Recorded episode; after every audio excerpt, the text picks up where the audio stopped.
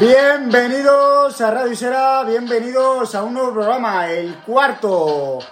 Bienvenidos a su casa, la Casa del Fútbol.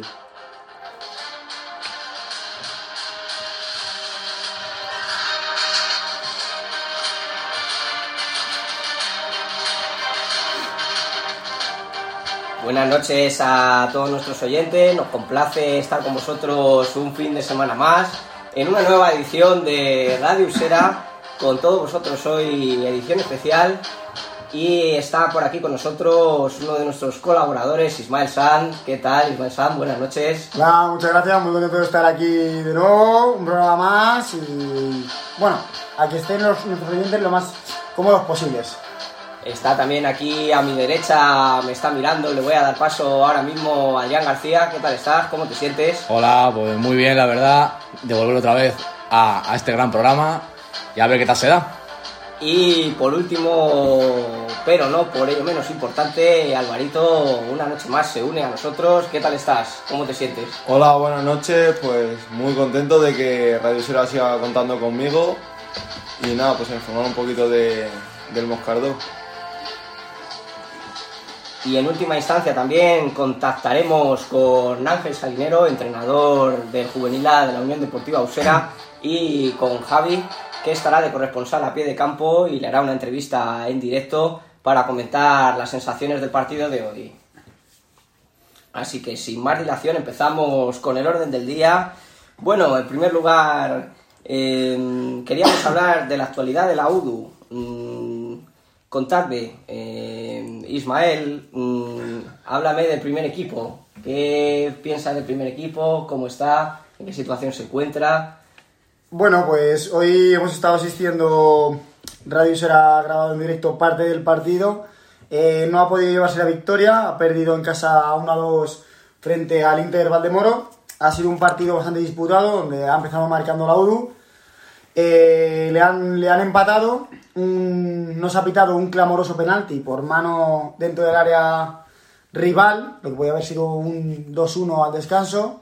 Y bueno, eh, no han salido las cosas y al final ha acabado siendo remontado en la segunda parte y no pudiendo llevarse los tres puntos. Venía de una muy buena racha de enfrentarse a equipos de arriba donde estaba consiguiendo grandes, grandes resultados y muy buenos puntos para colocarse arriba, arriba de la tabla. Pero bueno, con el último empate fuera de casa, que había sido un buen resultado, pero esta derrota le deja un poco fuera de, de la parte de arriba. Sigue estando quinto sexto. ¿Crees que ha podido ser un punto de inflexión en la trayectoria del equipo mm, en estos primeros tres meses de temporada? Bueno, no, no creo, no creo eso. Creo que está en la dinámica de seguir encontrando su juego, de seguir encontrando. Yo creo que tiene un esquema muy, muy predeterminado, muy consolidado de un 4-2-3-1, con un único punta, dos, dos, dos interiores puros, con un buen repliegue, pero bueno, yo creo que mm, le queda aún por trabajar porque no está acabando de, estar al nivel que, que necesita si quiere ascender. Vale, y una vez mm, resumida las principales cuestiones del primer equipo, pasamos al Amateur B. ¿Qué opinas del Amateur B? Así un resumen muy sintético. Pues ¿Qué podrías contarnos? el mayor resumen que, podemos traer aquí a Radio Sera es que tienen buen equipo, pero igual no están encontrados, sobre todo en casa, está consiguiendo malos resultados y no lo está logrando porque, bueno, tiene, tiene buena plantilla, pero, pero no, no se siente cómodo en ese campo. Yo creo que le está pasando a bastantes equipos de la UDU que ese campo no, no termina de ser cómodo y, pues, por decirlo así, la, la mayoría de la escuela y el primer equipo y el senior, el B, están teniendo mejores resultados fuera. Y bueno, el amateur B tampoco está siendo la excepción, así que le toca seguir trabajando. Hoy un partido muy bronco, que ha estado a punto de, llevarse el partido, pero al final no, no lo ha logrado y de hecho ha perdido. ¿Crees que a pesar de tener una buena base le falta un poco de confianza? ¿Le falta un poco terminar de creérselo para terminar de estar donde merece? Puede ser, yo creo que le está faltando suerte en, los, en esos partidos donde la suerte al final es la que manda y le está faltando encontrarla. Y por último, una vez repasado el Amateur B, ¿qué podría decirnos sobre el cadete A? Pues el cadete A te diría que es una de las mejores noticias este año de la UDU. Creo que es un, tiene muy buen plantel, tiene muy buenos entrenadores, Merino, Adrián Gómez y Monti. Y creo que están encontrando con la tecla porque es un equipo que, que está sacando muy buenos resultados y está arriba de la tabla. De hecho, ganaron hace poco a los primeros, al Alcola, al Alzola, Halcones. Y, y bueno, yo creo que están en la buena dinámica. Van a seguir así, yo creo. Pues muchas gracias Ismael, se nota que es un tío que lleva mucho en esto, se nota que conoce perfectamente a los equipos de la zona y la verdad no lo podría haber resumido mejor, la verdad. Ahora, sin más dilación, pasamos a comentar la actualidad del grupo 17 de Segunda División eh, con nuestro compañero Adrián García. Por favor, Adrián, ¿qué puedes aportarnos sobre este grupo? Vamos a decir los resultados de la jornada 8 del grupo 17 de Segunda Juvenil, eh, con el apunte que el Madrid Sur Latina descansaba, esta jornada. Y vamos a ello. Eh, Fundación Rayo Vallecano 1, Escuela de Fútbol Carabanchel 2, Juventud de los Cármenes 2, Asociación Deportiva Piqueñas B 6, Asociación Deportiva Parque Arganzuela B 1, Club de Fútbol Madrid Río B 3, Club Deportivo San Viator 8, Asociación Deportiva Gigantes B 2, Club Deportivo Goya A 5, Club Deportivo Los Llévenes San Bruno D 4 y la Unión Deportiva Osera 2, Pasillo eh, Verde Arganzuela A 1.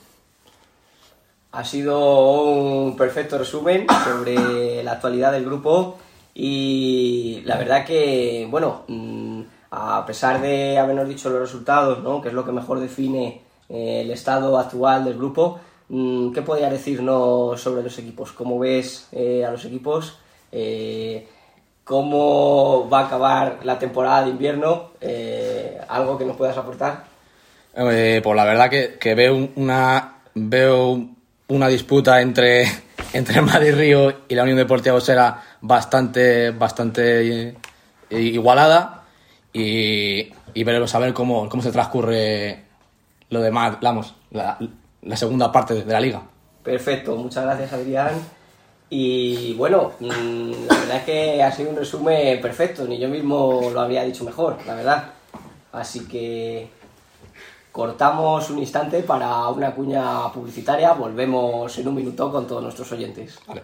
Capital Barbershop, la peluquería de moda. Yo con mi corte no me la juego. Almendrales, Avenida de Córdoba 25. Precios desde 6 euros el corte. ¿Sientes que no eres tú durante la semana? ¿Crees que tienes problemas de ansiedad? ¿Problemas donde no puedas realizar tu día a día correctamente? Tenemos la solución desde Radio Sera. A. Betania Psicología. Avenida Orovilla 47. Número de teléfono 696-741417. Primera consulta gratuita. No lo dudes más y empieza a vivir como te mereces.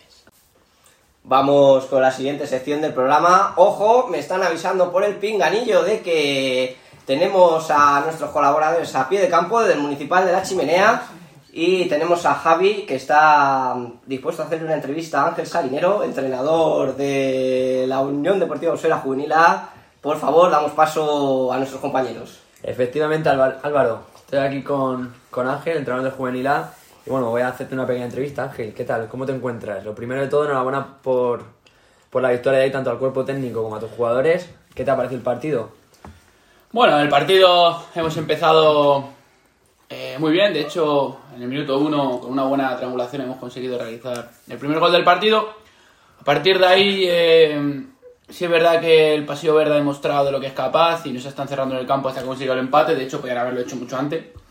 Eh, nosotros, por nuestra parte, hemos reestructurado, hemos reestructurado al equipo y hemos conseguido igualar fuerzas antes de empezar el antes del descanso. Eh, luego en la segunda parte la cosa ha cambiado y creo que durante hasta que durante prácticamente toda la segunda parte hemos sido algo superiores. Sí es verdad que los últimos 20 minutos eh, el campo estaba impracticable y era muy difícil de jugar y era ya que acabara el partido y llevarse los tres puntos que al final era lo importante y darle enhorabuena a mis chicos porque han hecho un trabajo espectacular. Sí, señor. Por cierto, acaban de salir varios jugadores de tu equipo comentando la charla del descanso. ¿Podrías decirnos un poquillo de qué ha ido? Sí, bueno, en el descanso simplemente hemos estado haciendo algunos cambios tácticos con respecto, porque ellos estaban generando muchas superioridades numéricas a la hora de, de jugar en largo y hemos hecho algunos cambios para intentar igualar esa superioridad numérica. Y bueno, simplemente han sido cambios tácticos, no, no ha habido ni arenga ni nada, porque los chavales sabían perfectamente la importancia del partido y al final ha salido todo bien. Y ya para finalizar, la última cosa, quedan un par de partidos antes de acabar el año 2019. ¿Estás satisfecho con los resultados a día de hoy? o exiges todavía más a tus jugadores? A ver, está claro que la temporada está siendo de momento no de 10, porque eso es muy difícil, pero sí de 9. Y todavía queda mucho. Eh, llevamos 7 de 7, el equipo está dando la cara en todos los partidos, pero sí es verdad que, que nos queda todavía mucho por jugarse. Y, y antes de empezar la, la- la- la Navidad, eh, tenemos otro rival directo y otro campo muy difícil en el que visitar, que es el campo de los Llebre, y en casa contra el Madrid Río, y no vamos a jugar mucho. Así que, que muy bien la victoria de hoy, pero esto no ha hecho más que comenzar.